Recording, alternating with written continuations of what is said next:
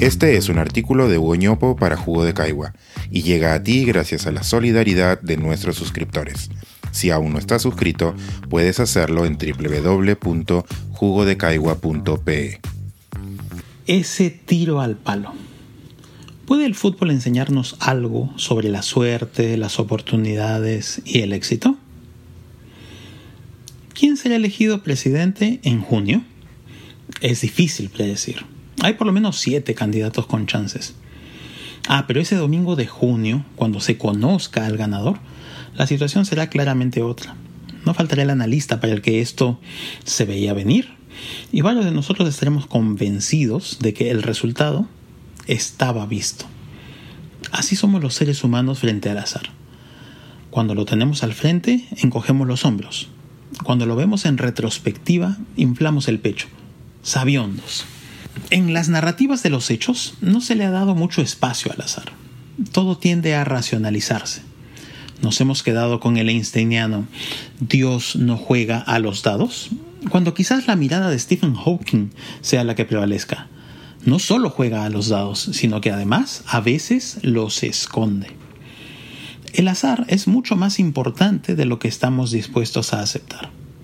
Sobre esto les voy a compartir los resultados de un fascinante estudio de Romain Goriot y Lionel Page, publicado nada menos que en el Review of Economics and Statistics en octubre de 2019.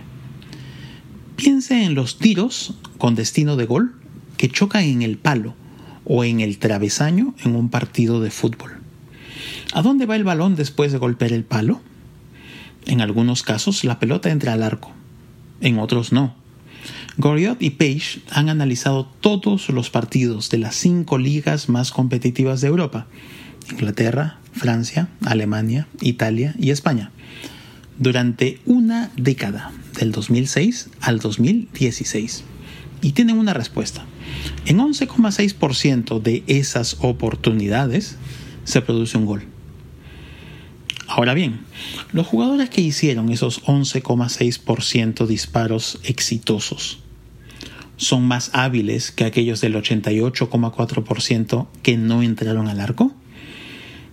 Probablemente no. Pero en su análisis, los autores hicieron un esfuerzo adicional, conocido como emparejamiento. Compararon disparos exitosos y fallidos hechos desde posiciones similares en el campo. Por ejemplo, para un tiro al palo que partió de una posición a 10 metros del arco y luego fue gol, se identificaron los tiros al palo hechos desde la misma posición, a 10 metros del arco, que no fueron gol. ¿Cuánta diferencia en habilidad existe entre los autores de unos y otros? Mínima. Es razonable asumir que la diferencia más importante entre unos y otros fue la suerte. Pero los autores fueron aún más minuciosos y tomaron en consideración si los jugadores hicieron otros goles en el partido, si su equipo ganó, si jugaron en casa o de visita. Tomando en consideración todo ello, se preguntaron, ¿hay alguna diferencia en el puntaje que recibieron los jugadores en el partido por parte de la prensa especializada? Y la respuesta es sí.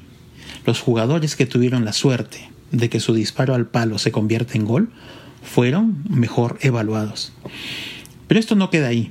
La suerte también influyó en las decisiones de los entrenadores. Los jugadores con suerte aumentaron su probabilidad de jugar en el partido siguiente y de ser parte del once titular. Pero hay más aún. Los jugadores con suerte jugaron más tiempo que en los partidos previos. A los jugadores con suerte se les abrió un conjunto de oportunidades. A los otros, no. Cierro la mirada a este estudio con un dato final. Estos impactos fueron más grandes cuando el golpe de suerte significó el quiebre de un posible empate y llevó a su equipo a un triunfo. Probablemente existan pocas oportunidades tan clínicamente limpias como la que nos brinda este estudio para medir el papel de la suerte en eso que llamamos éxito. Más allá del fútbol, cabe entonces preguntarse, ¿Cuántas puertas pueden abrir los golpes de suerte en las carreras de las personas?